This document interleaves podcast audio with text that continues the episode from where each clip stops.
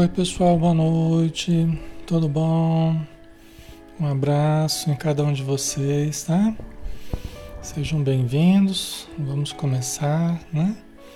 Vamos ver só como é que tá o som e a gente já inicia. Vamos ver aqui.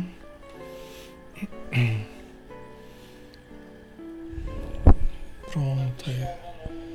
Tá tudo ok, né? Já deu para ver que tá Tá tranquilo aqui. Então, vamos lá, né, pessoal? Vamos começar. Vamos fazer a nossa prece inicial. E vamos convidar a todos para nos acompanhar em pensamento, criando harmonia em torno de nós,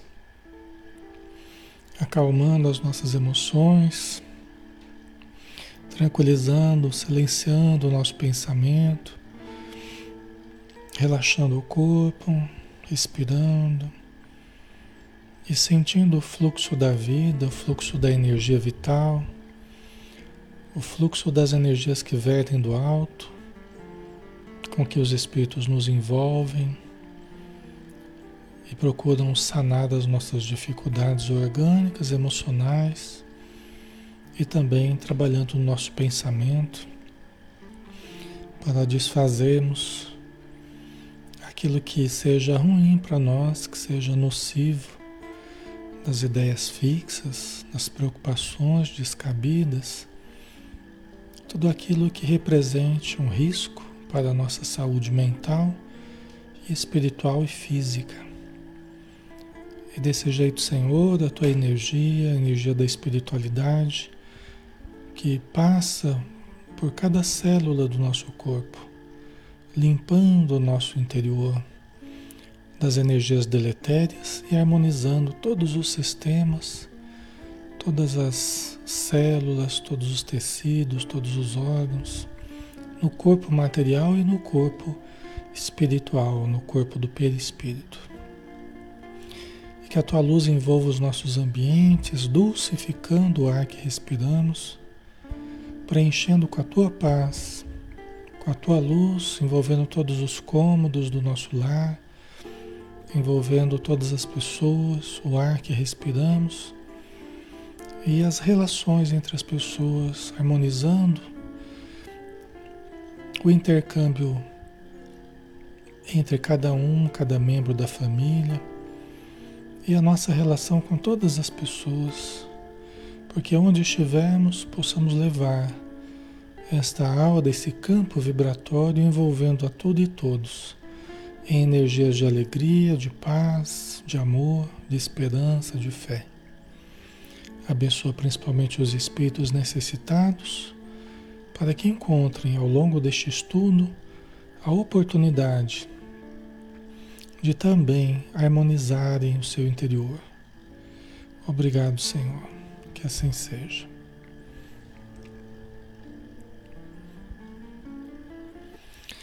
Muito bem, pessoal. Boa noite a todos. Alexandre Camargo falando, aqui de Campina Grande. Em nome da Sociedade Espírita Maria de Nazaré, sejam todos bem-vindos. Vamos iniciar novamente o estudo. Né? Todas as terças-feiras a gente tem o estudo do livro Nosso Lar, do Espírito André Luiz, através de Francisco Cândido Xavier.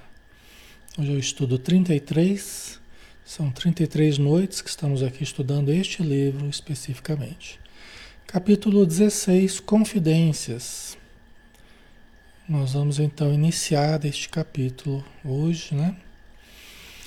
Que é a continuação do capítulo 15, obviamente, né? É a continuidade da visita da mãe de André Luiz a ele, né? No, no, no hospital lá na cidade de Nosso Lar. Né? Então ele ainda está conversando com a mãezinha dele. Então são dois capítulos aí que ele retrata essa conversa, esse encontro que ele teve com a sua mãe. Tá? Sua mãe habita, a mãe do André Luiz habita uma região superior de nosso lar.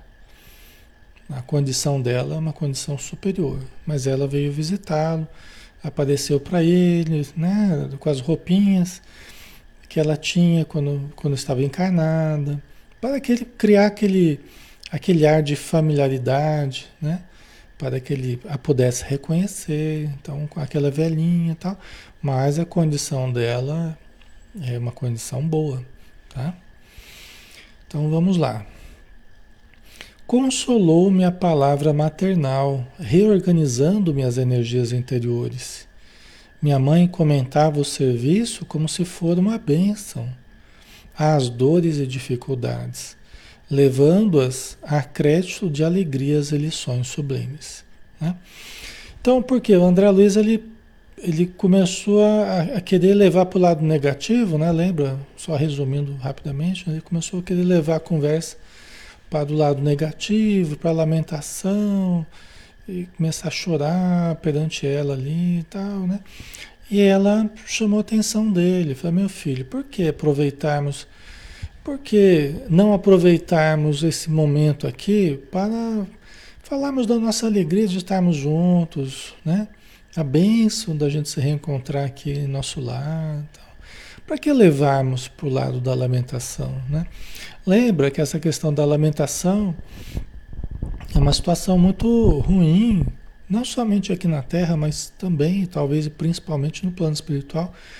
Porque alguém que está se recuperando, você começa a relembrar as, os, os, problemas, as dores, as dificuldades que passou na matéria, a doença, tal, o umbral, né? Você começa a lembrar disso já, a vibração já cai. Né? Ele já começa a retratar em si mesmo os malefícios da má conversação da má conversação. Né? Então é uma disciplina que os espíritos amigos vão, vão criando e, e, vão ensinando para que aqueles mais novos também entrem dentro desse padrão disciplinar de aprender a lidar com a mente, com a palavra, né? com a atitude mental, certo? Então ela comentava, olha que interessante, ela comentava o serviço como se fosse uma bênção. O serviço o serviço como se for uma bênção às dores e dificuldades. Quer dizer, o grande remédio ali para as dores e dificuldades é do serviço. Assim como na Terra, o nosso trabalho, todas as atividades úteis que a gente faz são verdadeiras bênçãos, nos tirando de pensamentos desencontrados, pensamentos tristes, né? É uma verdadeira terapia, a terapia do trabalho, né? levando-as a crédito de alegrias e lições sublimes, as dores e dificuldades, né? Então ela lidava com alegria e entendia como lições sublimes, lições que todos nós podemos tirar também, né, das dificuldades. Desculpa. Inesperado e inexprimível contentamento banhava meu espírito. Aqueles conceitos alimentavam-me de estranho modo. Sentia-me outro, mais alegre, animado e feliz. Então a mãe dele não apenas ela não se deixou envolver pelas energias deprimentes que ele queria começar a evocar, a trazer ali pelo, pela indisciplina dele, como ela conseguiu reverter o estado dele e ainda ele se sentiu, passou a se sentir muito bem com a boa conversação. É assim, o lado mais forte acaba prevalecendo. O lado que for mais forte acaba prevalecendo. Né? Você encontra alguém que está lá muito reclamando, tal, sabe? Aí se você entrar naquela faixa, ah, é verdade, né? Nossa, a vida tá tão difícil, tá tudo tão complicado. Ah, daqui a pouco são os dois que estão lá naquela vibração deprimente, né? Agora, se a gente chega com otimismo, com esperança, com fé, com confiança, e a gente começa a contrabalancear aquela conversa com uma atitude mais positiva, pelo menos nós vamos deixar de absorver aquela onda negativa. E se a pessoa quiser, ela pode entrar numa onda superior. Ela pode entrar numa frequência superior, mas pelo menos você já vai estar tá mais protegido, vamos dizer assim, não se deixando cair na frequência do pessimismo, na frequência da maledicência, ou na frequência da tristeza, ou do desânimo, ou da reclamação, tanta coisa, né? Tá? Então é um modo de nos protegermos, mantendo o padrão elevado, mas também podemos ajudar a pessoa. Né? E pode ser que a gente saia da conversa e ela esteja, inclusive, muito mais animada né? do que ela estava. Foi o que aconteceu aqui com o André Luiz, né? Ele estava se sentindo alimentado de estranho modo. Por quê? Porque conversar coisa boa é bom. Conversar coisa boa alimenta, alimenta de energias positivas, né? de esperança, de fé. Certo? Então é assim. Né? É assim que os espíritos demonstram bondade ao outro. Não é ficando igual ao outro. Aqui a gente acha que a gente tem que ser solidário nas coisas negativas, né? Então o outro tá mal, não, eu tenho que ficar mal também para ser solidário. Mas é, daqui a pouco eu tô mal e, a pessoa continua pior ainda, né? Então não adianta, né? Não, não serve para nada isso, né? Ok. Sentia-me outro, mais alegre, animado e feliz, né? Oh, minha mãe, exclamei comovido. Deve ser maravilhosa a esfera da sua habitação. Que sublimes contemplações espirituais, que ventura! Né? Por quê? Porque ela estava envolvendo ele nas vibrações dela, né? Então ele ficou até admirado, nossa, né? Como deve ser maravilhosa a sua habitação, porque ela mora em outros, em outros ambientes superiores, né? Ela esboçou um sorriso significativo e obtemperou. A esfera elevada, meu filho, requer sempre mais trabalho, maior abnegação.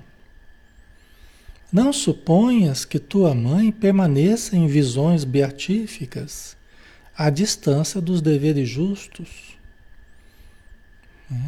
É que tudo tem um, tudo tem um apontamento educativo, né? Tudo tem uma reflexão profunda. Até porque nós somos fáceis nós somos fáceis de nos encantarmos com as coisas. Só que o nosso encantamento, a nossa fascinação pelas coisas, nem sempre e muito fácil da gente da gente não fazer uma análise justa das coisas. Da gente ter uma análise superficial das coisas. A gente olha só o glamour da coisa, né? A gente olha só as expressões exteriores mas aí ela lembra ele, falou: olha, a esfera elevada, meu filho, requer sempre mais trabalho, maior abnegação, ou seja, maior desprendimento dos nossos interesses pessoais para o interesse coletivo, para o bem coletivo, ao invés do bem egoístico, bem individual apenas, né? Por isso um bem egoístico, né? Ou seja, é, é trabalho, é estudo, é dedicação, é desenvolvimento real, né? Então não é só a gente se encantar, a gente admirar, é como se a gente admirasse alguma coisa, aquilo já nos pertencesse de alguma forma, né? E fosse fácil de conquistar, não. Admirar é uma coisa, a gente se tornar aquilo, a gente alcançar aquilo efetivamente é outra bem diferente. É outra bem diferente. As flores são sempre belas, mas é preciso que venham os frutos. Né? As flores são sempre belas, Mas é preciso que venham os frutos, que a gente não fique apenas na admiração ou na beleza, no encantamento. É preciso que haja produtividade, é preciso que haja é, é, dedicação real, né? abnegação real. Tá? É muito importante isso. Certo, pessoal? O Ailton, né? A subida de patamar não encontra mordomia. É, é na linha de raciocínio que a gente tem conversado com vocês que a gente acha que a conquista de virtudes, a gente acha de uma, de uma forma muito equivocada, né? Que a conquista de virtudes é para a gente ter mais mordomia. Então, para que, que eu vou ser bom? Eu vou ser bom para eu aproveitar a vida, para curtir tudo de bom, porque eu sou uma pessoa boa. na verdade. Na verdade, acontece bem o oposto, né? Não que não hajam vantagens da gente se tornar uma pessoa melhor, né? Lá são muitas vantagens, né? Só que nem sempre as vantagens dos sentidos, nem sempre as vantagens imediatas, nem sempre. E muito frequentemente até situações adversas ou situações complicadas. Porque para que serve a virtude? Não é para exposição numa vitrine, não é para admiração pública. A virtude serve para contrapor o bem ao mal. Né? Então, onde há maldade, a gente fazer surgir a bondade. Onde há ódio, a gente fazer surgir o amor, o perdão, né? Ok? Onde há ofensas, onde há é, é, é brigas, a gente levar o, o equilíbrio, não é? Então, são situações que lidam o tempo todo com o sofrimento, que lidam o tempo todo com a, com a desordem moral, com o problema né, é, interior das pessoas. Tá? Não é para a gente só ficar fruindo. Né? Num paraíso beatífico, como ela falou aqui. Né? Senão Jesus nem teria vindo aqui dar o exemplo, né? Que ele teria mandado outras pessoas lá e, né, mas ele veio demonstrando que é preciso vivermos o bem, não apenas ensinarmos, mas vivermos, vivenciarmos, né? Então ela falou: Não suponhas que tua mãe permaneça em visões beatíficas, à distância dos deveres justos. Quanto maior a evolução, maior trabalho, maior trabalho, maior conhecimento, mais amplas é, é, concepções da vida, mas também uma entrega maior de si mesmo, né? Certo? Isso não deve nos assustar, porque na verdade, pessoal, é, essa entrega maior, essa renúncia, essa abnegação maior, elas não são acompanhadas de sofrimento no sentido de no sentido mais inferior aqui na Terra, porque o que causa o grande sofrimento aqui na Terra para nós não são exatamente as dores, os sofrimentos experimentados, as dificuldades da vida. É o problema advindo dos defeitos que a gente tem. Isso é que causa os grandes sofrimentos da gente. Por que, que a gente sofre tanto? A gente sofre tanto por causa dos defeitos que a gente tem. Ter dificuldades né, não significa necessariamente sofrer. A gente sofre muito por causa do nosso orgulho, da nossa vaidade, do egoísmo, né, do egocentrismo. É isso que é, é a grande causa dos nossos sofrimentos. Né? Então, à medida que a gente vai se melhorando, a vida vai se tornando mais gostosa de ser vivida. Por quê? Porque com mais amor. Né? Porque com mais caridade, com mais serviço ao próximo, não tem coisa mais gostosa que servir. É um dos maiores prazeres que existem na vida, se não for o maior prazer de servir. Por isso que Deus é o maior servidor. Deus serve continuamente. Né? O tempo todo Deus nos serve. Porque a maior felicidade que tem é servirmos. Né? Então, é, quando a gente vai descobrindo isso, a vida vai deixando de ser tão pesada. Porque a gente não se sente humilhado por servir, a gente não se sente né, depreciado por, por trabalharmos. Não, passa a ser um motivo de alegria. Né? Tá?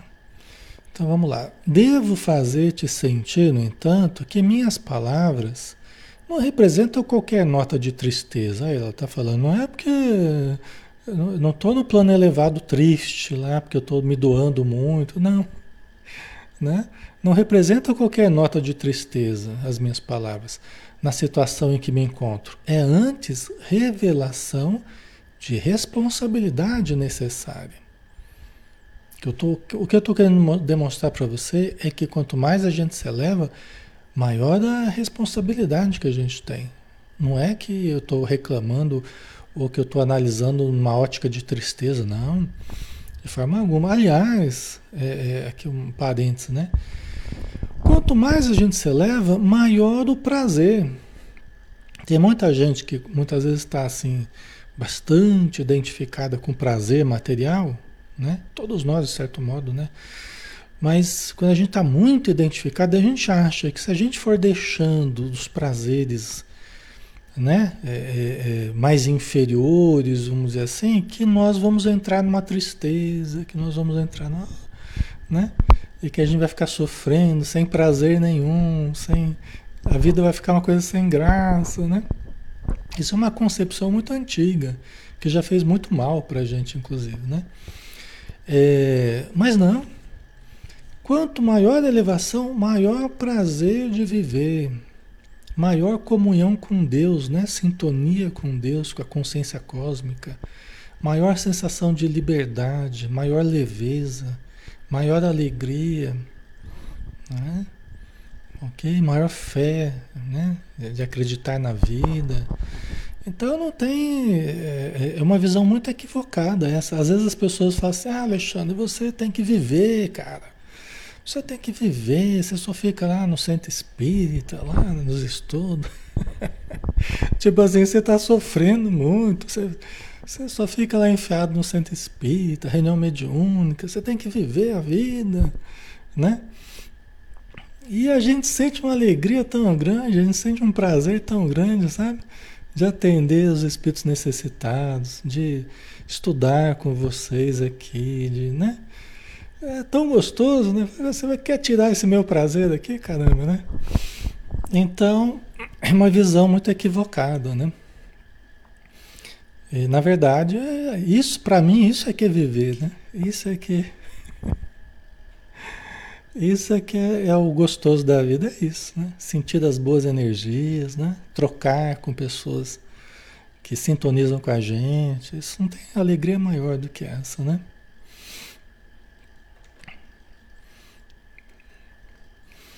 Desde que voltei da Terra, a mãe dele continua falando, né? Tenho trabalhado intensamente pela nossa renovação espiritual.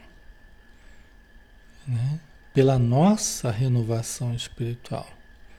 Tenho trabalhado intensamente pela nossa renovação espiritual. Você vê que o, o, o, o plano dela, o objetivo dela não era só centrado nela ela trabalhar por toda a família, todo o grupo, o grupo familiar, o grupo pessoal dela, né? E talvez muito mais a gente não sabe aqui, né? Mas é, por quê? Porque a preocupação dela, né? É com toda a família, com todas as pessoas que lhe são queridas, que ela quer ajudar, que ela se sente responsável, né? Então ela, ela interviu, ela intercedeu pelo André Luiz, né?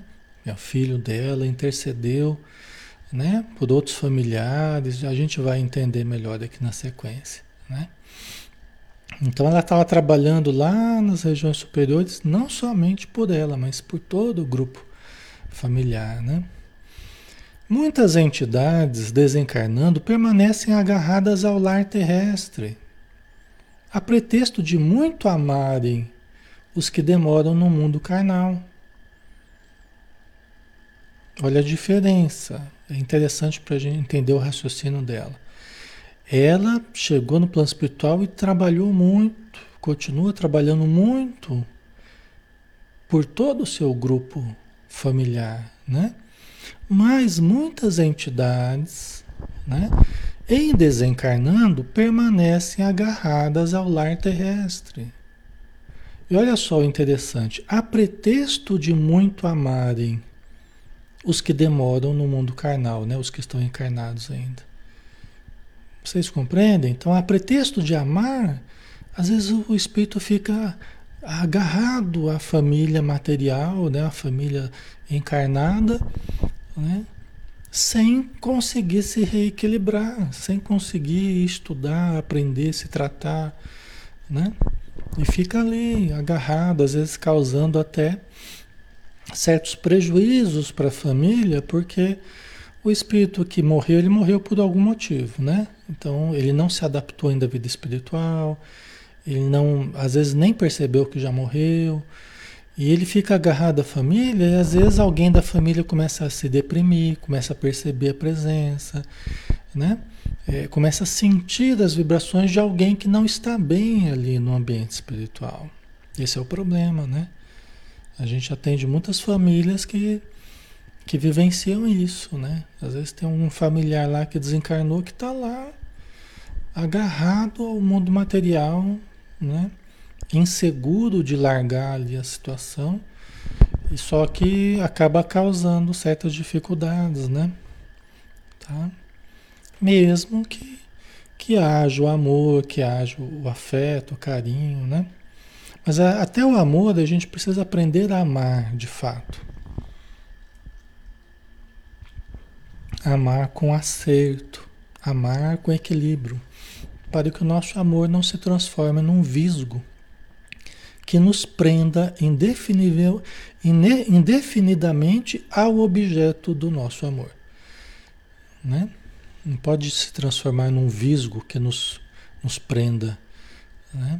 Então, ensinaram-me aqui, diz ela, né? ela está ela tá explicando, na verdade ela está trabalhando as concepções do André Luiz. Não é à toa, não é só para visitar, ela foi lá para trabalhar também as concepções dele acerca de família, né? acerca de amor, do amor, ela está trabalhando as concepções dele. Cada um que o André Luiz conversa, trabalha ele num certo aspecto. Depois a gente vai entender por que disso. Mais tarde a gente vai entender por quê. Tá? Então, ensinaram-me aqui, todavia, que o verdadeiro amor, para transbordar em benefícios, precisa trabalhar sempre. Então, o verdadeiro amor, para transbordar em benefícios, para efetivamente gerar benefícios ao outro, aos outros, né? como expressão do meu amor, eu preciso trabalhar sempre. Porque é onde eu, eu encontro recursos né? para gerar benefícios. Vocês entendem? Senão, eu posso simplesmente me agarrar a alguém e ficar ocioso, apenas agarrado a alguém e eu digo que eu amo, mas na verdade eu estou explorando a pessoa. Eu não estou gerando benefícios, eu estou só sugando, na verdade. Né? Agora, quando a gente realmente ama alguém, a gente trabalha. E aqui eu não estou falando de situações em que a gente se veja impossibilitado de trabalhar, né? Por vários motivos. Eu não estou falando dessa. Não é que é essa situação, né? É a situação da gente efetivamente trabalhar o nosso interior, trabalhar obtendo valores, né, que venham a ajudar os que a gente ama, os que a gente diz que ama, né? Valores espirituais, valores emocionais, valores culturais, valores espirituais, morais e até mesmo financeiros, né? Depende da se for na Terra, né? Desde minha vinda, então, procure esforçar-me por conquistar o direito de ajudar aqueles que tanto amamos. Né? Então, o que, que ela está fazendo? Desde que ela chegou no plano espiritual, ela está trabalhando, ela está se esforçando para conquistar o direito de ajudar aqueles que tanto amamos. Lembra da senhorinha lá? Que foi pedir ajuda para os filhos dela, que os filhos dela estão com algumas dificuldades na terra, mas ela não estava disposta a trabalhar. Não é? Ela estava recolhida aos campos de repouso em nosso lar. Aí o Clarence falou: Minha irmã, mas você está aqui já né? Há tantos anos lá, você não, não deu certo em, em posição nenhuma que eu coloquei você, né?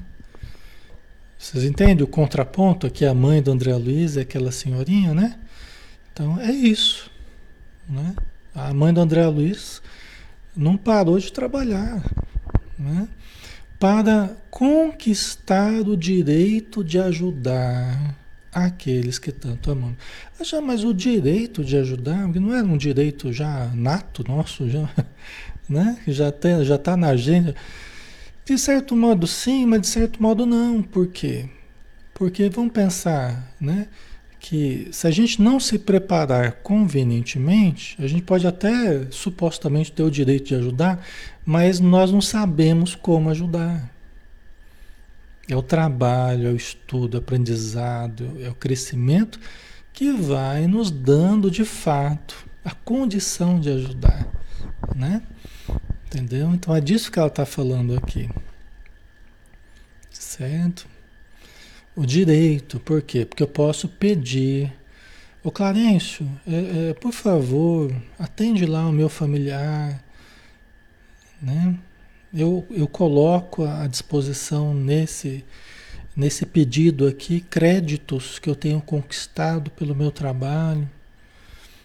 Tá? Eu vou interceder, vou colocar tanto de crédito lá do meu trabalho, do Bonosora, que nós vamos chegar nesse ponto também aqui. Então eu tenho o direito de fazer um pedido. Por quê? Porque lá é assim, aqueles que trabalham, aqueles que efetivamente. E trabalho é toda atividade útil, né? é, pode pedir, pode interceder pelo seu familiar, né? Por isso que Jesus falou, né? Já há mais de dois mil anos, né? Só aquele que ajunta pode distribuir. Só aquele que ajunta pode distribuir. Entendeu? Você vê, Jesus há dois mil anos já tinha falado isso. Né? Só aquele que ajunta pode distribuir. E nós vamos ajuntando através do trabalho, através do esforço ao próximo, né? do serviço ao próximo. Aí nós vamos poder interceder. Senão, ah, até as nossas preces, elas são cheques sem fundo. Você faz uma pressona bonita, você faz aquela prece caprichada, né? mas ela não é alicerçada nas suas obras ela não é alicerçada no serviço ao próximo. Aí dizem os espíritos que é cheque sem fundo. a gente está pedindo benefício. Isso quer dizer o quê? Que quanto mais a gente ajude ao próximo, mais as nossas preces, elas são alicerçadas, elas são baseadas, os nossos pedidos são baseados em, em méritos que nós temos, em créditos que nós temos no banco da, da, da justiça divina, né? no banco da. Certo? Senão é um cheque sem fundo. É? O checão bonito lá de 10 mil, lá, você vai, vai sacar lá, não tem fundo. Né? Então, é, é, é, sim, nós devemos orar uns pelos outros, devemos né, pedir uns pelos outros, isso é muito importante. Mas quanto mais nós fazemos o bem, o bem prático, o bem sentido, o bem vivido, nós ajudamos né, as pessoas, mais as nossas preces serão alicerçadas em créditos reais. Entendeu? Ok? Faz sentido para vocês? Né? Aí os espíritos, ó, tá fazendo uma prece por fulano lá, vamos ajudar. Porque o fulano de tal, ele está ajudando muita gente, ele está servindo, ele tá, está nos ajudando a ajudar os espíritos, né? Quanto mais a gente ajuda, a gente serve aos espíritos, amigos, sendo médium do bem que eles querem levar aos encarnados né? fazendo essa intermediação entre a ajuda que os espíritos querem dar e os sofrimentos em torno de nós, é, mais nós vamos sendo objeto da atenção dos espíritos amigos, porque nós estamos servindo a eles. E quanto mais nós servimos a eles, mas eles nos ajudam para servirmos mais ainda. Tá? E é assim que, que vai acontecendo. Certo? É a questão da parábola dos talentos, né? Você tem um certo tanto de talento e você vai aplicando e vai multiplicando e cada vez a gente vai tendo mais recursos, né? E meu pai? Perguntei. Onde está? Por que não veio com a senhora? Minha mãe estampou singular expressão no rosto e respondeu: Ah, teu pai, teu pai. Há 12 anos que está numa zona de trevas compactas no umbral. Né? Porque na visão dele, né, pensava, lembrava da mãe, do pai, né, os dois juntos, e agora ela estava lá num plano elevado, né? né? E meu pai, por que, que não veio junto com a senhora, né? Ele imaginava que estava junto com ela, né? Por isso que plano espiritual é o país da verdade. O plano espiritual é o país da verdade, onde tudo se aclara, onde tudo aparece, onde tudo se mostra com a veracidade, com a legitimidade que tem. Né? Então, há 12 anos que está numa zona de trevas compactas no umbral. Entendeu? É? Então, você vê que a situação dele, há 12 anos, então, alguns anos antes do André Luiz, né? O André Luiz ficou acho que oito anos, né? Então, alguns anos antes do André Luiz, ele tinha desencarnado e desde esse tempo ainda ele está. Né? Deve ser um pouco antes do André Luiz que deve ter desencarnado. Ele ainda está nessa zona de trevas compactas. Entendeu? Na Terra, sempre nos parecera fiel às tradições da família arraigado ao cavalheirismo do alto comércio, a cujos quadros pertenceu até o fim da existência, e ao fervor do culto externo em matéria religiosa. Mas no fundo era fraco e mantinha ligações clandestinas fora de nosso lar, fora do nosso lar, né, da casa deles. Certo? Então vamos, vamos analisar que isso aqui é extremamente importante, né? Tem várias lições aqui, né? Então o pai do André Luiz, na Terra, ele era muito rico, né? Ele é uma família rica e tal, do comércio, né? E olha a diferença da aparência e da essência. E isso não é uma coisa só do André Luiz, é de todos nós, de cada caso em particular, né? Cada caso é um caso, mas no caso dele aqui, ele sempre pareceu fiel às tradições da família. Tem pessoas que a preocupação grande com a tradição familiar, né, com, os, com as datas específicas, com as festas, com os, né, o brasão da família, o nome da família, tal, né, as tradições da família, né. Então ele sempre parecera né? Parecer não é ser, de fato. Né? Parecer é uma coisa, ser de fato é outra. Né? Arraigado ao cavalheirismo do alto comércio. Então, né? Aquela aristocracia, aquela, né? aquelas reuniões seletas, os, o alto comércio, os cavalheiros, os encontros, as festas, né? Ok? o, o, aquela situação né, é, é, de grupos específicos, né, de pessoas distintas, tal, né, a cujos quadros pertenceu até o fim da existência. São as conveniências, né?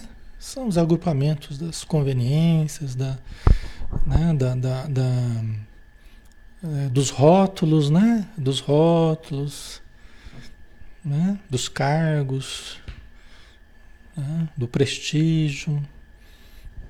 Tem esse jogo todo social, né? Que a gente sabe. Da consideração da sociedade para quem sempre teve mais recurso, para quem tem aquela situação de evidência, né? Que na verdade sempre esconderam essas situações, sempre esconderam muita coisa complicada, né? As famílias, por detrás das tradições, por detrás do alto comércio, por detrás do, desse glamour sempre houve, porque o ser humano é o ser humano, ele sempre teve inúmeras dificuldades, né, fraquezas, é, quedas morais, sempre existiu. Então, na, nenhuma novidade, né? E o pai do André Luiz foi, foi assim, né, até o fim da existência. E, e, é, e ao fervor do, do culto externo em matéria religiosa. O que quer dizer isso? Às vezes a pessoa também é, é disciplinada no culto externo em matéria religiosa. Faz todas as. segue todas as regras do bom tom em matéria religiosa, segue lá todos os dias que tem culto, né? E faz lá os sinais e faz tudo que for. fizer parte do, do, da regra do bom tom e da. né? Só que fervor do culto externo. O que quer dizer isso? É da gente cuidar apenas do exterior sem a mudança real. Isso a gente pode fazer dentro do espiritismo, a gente pode fazer em qualquer religião, da gente só ficar no culto externo. Cada religião com as suas peculiaridades, né? Mas não sair da superficialidade da aparência da virtude, adentrando na conquista real da virtude. Tá? Esse é o, é o fervor do culto externo. Ok, pessoal? Tá? Às vezes a gente entra na religião, seja ela qual for, religiões distintas, religiões muito importantes, tal, mas a religião não entra em nós. Basicamente é isso. A gente entra na religião e a religião não entra em nós não chega a entrar no nosso coração, no nosso cérebro, né? na nossa vida de fato. Tá? E no fundo, mas no fundo, por detrás dessa situação toda, ele era fraco. Só que é uma fraqueza que às vezes não aparece no corpo, às vezes não aparece, às vezes a pessoa fala grosso, tá lá com dinheiro cheio de, com o bolso cheio de dinheiro e fala grosso, e, né? E mexe com os bigodes e tal, e, né? Mas moralmente às vezes é fraco. Então é um outro conceito de força aí, né? Que não tem a ver com a força externa, com a força da pessoa que dominadora, né? Que chega, bota a banca, não é essa força. Às vezes a pessoa que faz isso, ela é muito fraca e tenta compensar, né? Aí o ser consciente tenta compensar fora a, a aparência, né? A, a, fragilidade que tem dentro, né? Certo, pessoal? Né? Então, ele, o que que acontecia? Ele, ele, embora toda a aparência de virtude, homem, pessoa distinta, né? Ele tinha ligações clandestinas fora do lar deles. Então, provavelmente ele mantinha é, relação com outras mulheres e tinha uma vida, né? Assim como pelo jeito aconteceu com André Luiz também, né? Até porque, é, o, infelizmente, o machismo, né? No sentido assim de, de, do homem se achar cheio de direitos e a mulher nada, né? Isso aí é coisa antiga e é coisa de todos os tempos, né? E, e, e por isso que os homens, muitas vezes, eles se enrolaram mais, né? Com a lei divina, né? Nos parece que os homens eles acabaram caindo mais do que as mulheres. Não que as mulheres não caíram, não caíssem, mas moralmente nos parece que os homens até se envolveram mais, né? É, do que as mulheres né, ao longo do, do tempo, né? Nós já nascemos como mulher, já nascemos como homens, né? Mas vocês estão entendendo o que eu quero dizer, né? Quando nós estamos na polaridade feminina, muitas vezes nós estamos submetidos a mais regras, né? A mais disciplinas. Culturalmente, né? Sempre foi assim, né? A mulher sempre esteve mais sujeito a certas disciplinas, teve que levar uma vida mais difícil. E o homem se permitindo tudo, né? É, dominador e tal, muitas vezes cometendo grandes equívocos, né? Então acho que era o caso, né? Aqui é do pai da, da, do André Luiz, né? Duas delas, duas delas, tá, devia ter mais, né? Mas duas das pessoas que ele se ligou clandestinamente, irregularmente, por quê? Porque casamento é uma situação que nós devemos fechar do circuito de forças, né? Numa situação monogâmica, vamos dizer assim. Mas mais do que isso, não é só uma formalidade, é uma vivência de fecharmos o circuito de forças com uma pessoa, que é o que nos permite aprofundarmos o relacionamento. Né? Nos permite aprofundar um relacionamento. Né? Conhecer de fato o outro, viver os prazeres e as agruras também de conviver com o outro, né? Então, isso, essa situação, ela nos permite é, nos equilibrarmos, o outro passa a nos, nos refletir, nós passamos a refletir o outro, eu vou me conhecendo atra, através do que eu expresso para o outro, o outro também vai se conhecendo através do que eu expresso para ele, para ela, né? Então, né? E no passado, no passado era muito mais a, a, a variação, né? Tanto que a monogamia, monogamia é coisa nova, né? É, a monogamia é a novidade, porque se a gente for para o passado, cada vez mais a, as relações eram mais fortuitas, né? Hoje a gente está vivendo realmente um eclodir da sexualidade, então as pessoas estão em busca de variação, em busca de experimentar de tudo tal. Mas historicamente, vamos dizer assim, isso também existiu. Não de uma forma tão escancarada como atualmente, né? Mas sempre existiu, né? E nós temos tentado viver, né? Viver uma vida monogâmica. A gente tem tentado viver, o ser humano tem tentado é, fechar o circuito de forças com aquela, aquela pessoa especificamente, né? Para é, criar um relacionamento mais maduro, mais profundo tal. Mas o ser humano ainda encontra grande dificuldade nesse caminho aí. Né?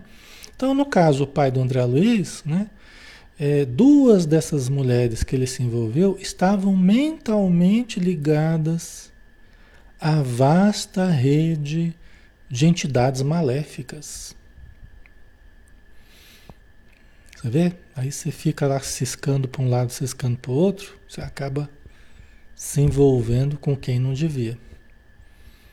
Duas dessas mulheres estavam mentalmente ligadas, quando estavam encarnadas, elas já estavam mentalmente intermediando na matéria ligações com entidades maléficas. Entendeu? Então, e tão logo desencarnou o meu pobre Laerte, pai do André Luiz, né? A passagem no umbral lhe foi muito amarga, porque as desventuradas criaturas, a quem fizera muitas promessas, aguardavam-no ansiosas, prendendo-o de novo nas teias da ilusão. Tá vendo como é que é? Né? Em nada devemos enxergar na matéria a questão sexual, as questões afetivas como coisas fortuitas, como uma brincadeira, como um jogo dos sentidos, como né? em nada nós devemos entender dessa forma. Tudo tem consequências, tudo tem a lei de ação e reação. Então ele né, é, se permitiu, se, se sentiu na condição de procurar mulheres, satisfações, né? Gerasse prazeres para ele, né? Ele se sentiu nessa possibilidade, buscou e acabou se vinculando a uma rede de espíritos maléficos. Entendeu? E aí, né? Quando você se liga ao mal, lembra que eu falava esses dias atrás? Não tome empréstimos ao mal. Não se vincule ao mal. Né? Não se vincule ao mal. Por quê? Porque o preço é muito amargo, o preço é muito alto. Né? A gente acaba criando uma situação muito amarga para a gente, um sofrimento muito, muito amargo. Né? Entendeu? Certo, pessoal? E aí as entidades esperaram ele após a morte. Ele fez muitas promessas, né? Olha o perigo das promessas, né? né? Você cria expectativas nos outros, você não, porque lá nós vamos ficar junto, nós vamos viver junto, né? Ele fez promessas a elas e elas estavam esperando ele após a morte né? ansiosas, esperando ele, né? prendendo-o de novo nas teias da ilusão. Então, né? você vê que a morte ela acaba sendo ela, a continuidade da vida, de certo modo, né? naturalmente ela acaba sendo a continuidade do que a gente faz na vida.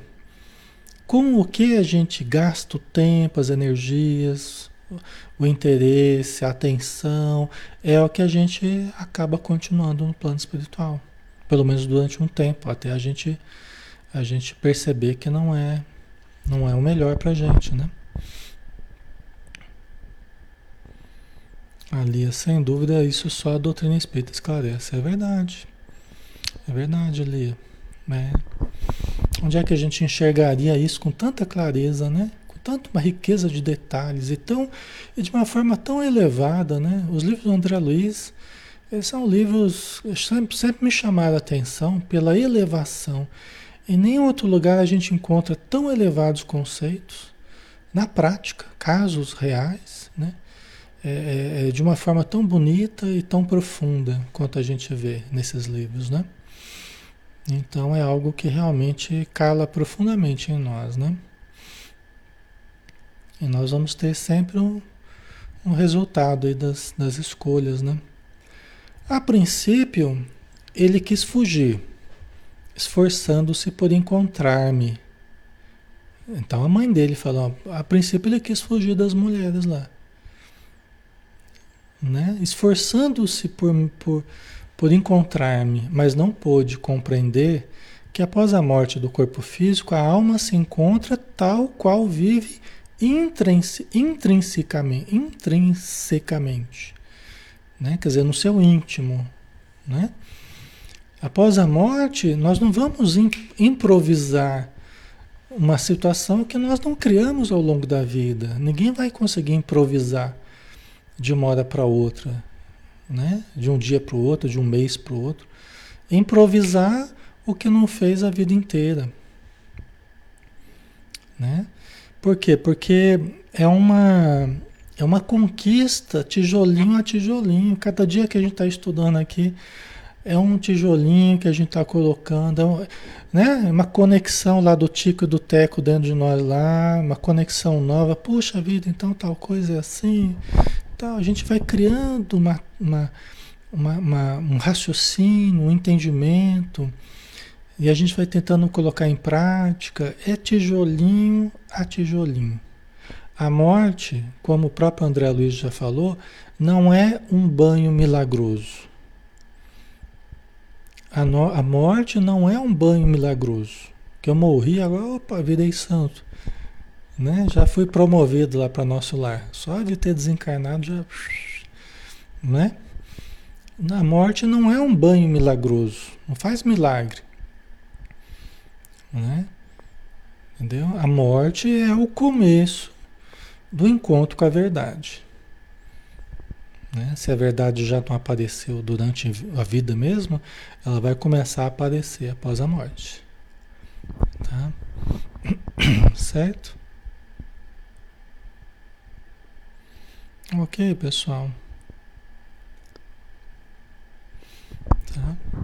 Lógico que o arrependimento, em qualquer lugar, em qualquer momento, será sempre bem-vindo. Né? O arrependimento será sempre bem-vindo. É sempre o ponto de partida para a virada, né? O arrependimento é sempre o ponto de partida para a virada, para a grande mudança. Né? Sem nos arrependermos do mal que fizemos, dos erros, que não há como melhorar. Né? É a constatação do erro. Então nós precisamos é, nos arrepender, seja aqui na Terra, seja no plano espiritual. Né? Tá? É, é, o ponto de, de mutação aí. Né?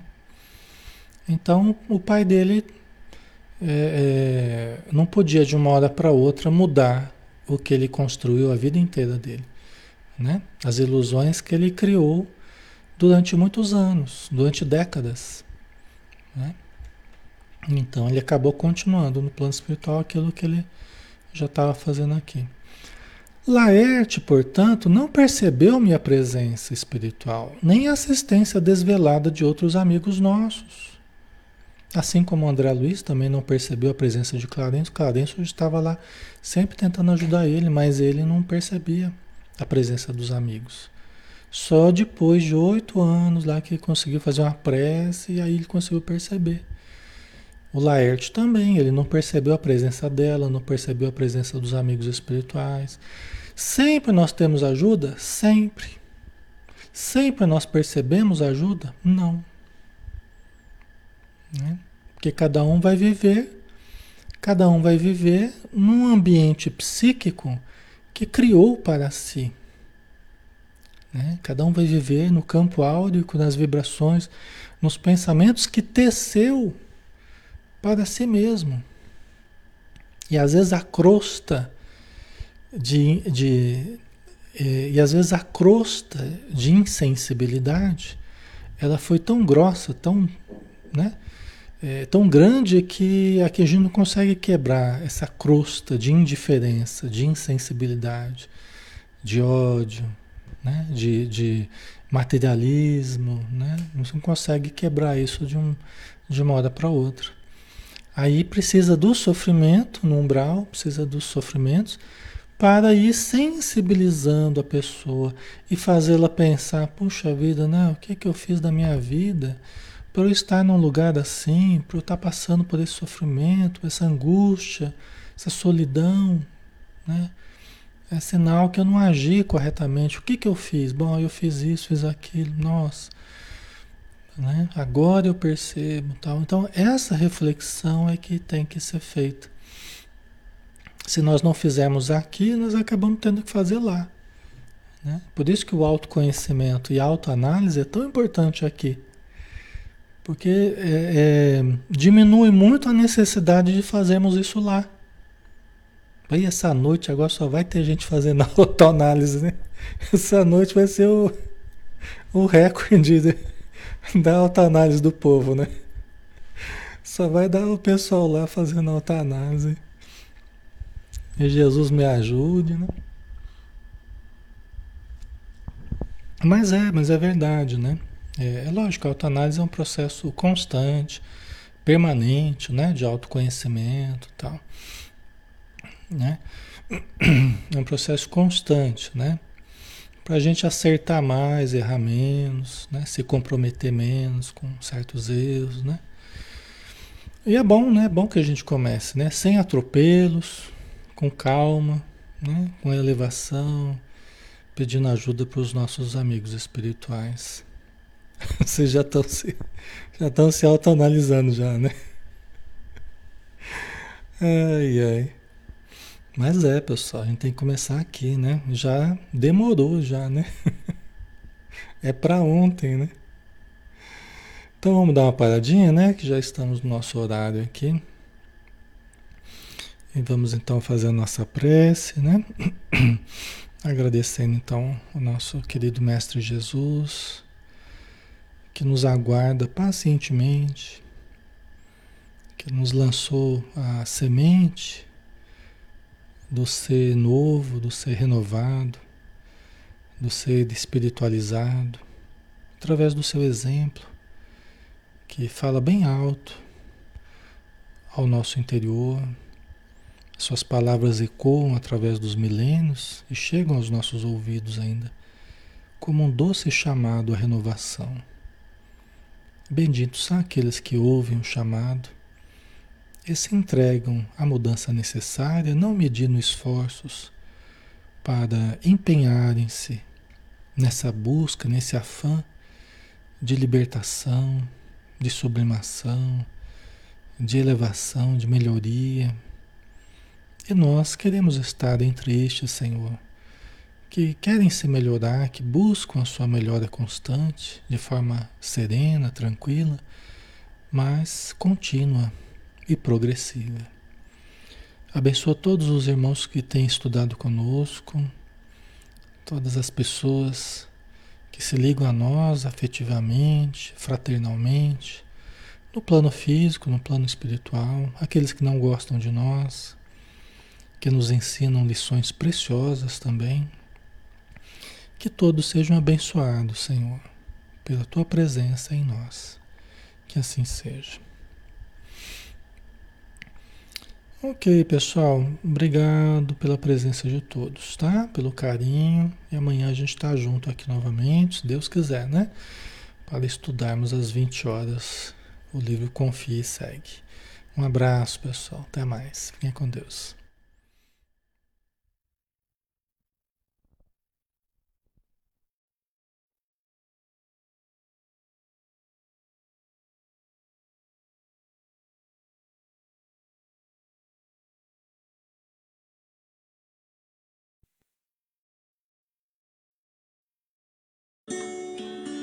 Ao anoitecer em Cafarnaum, a casa de Pedro, tão simples comum, se enchia de paz, repleta de luz, ouvindo as palavras do Mestre Jesus.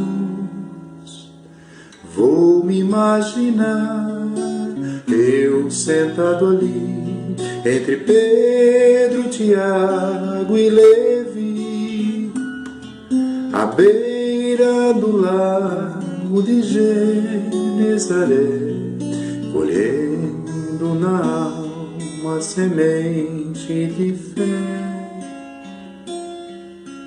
Eu tão criança naquele lugar sentia Jesus me abraçar.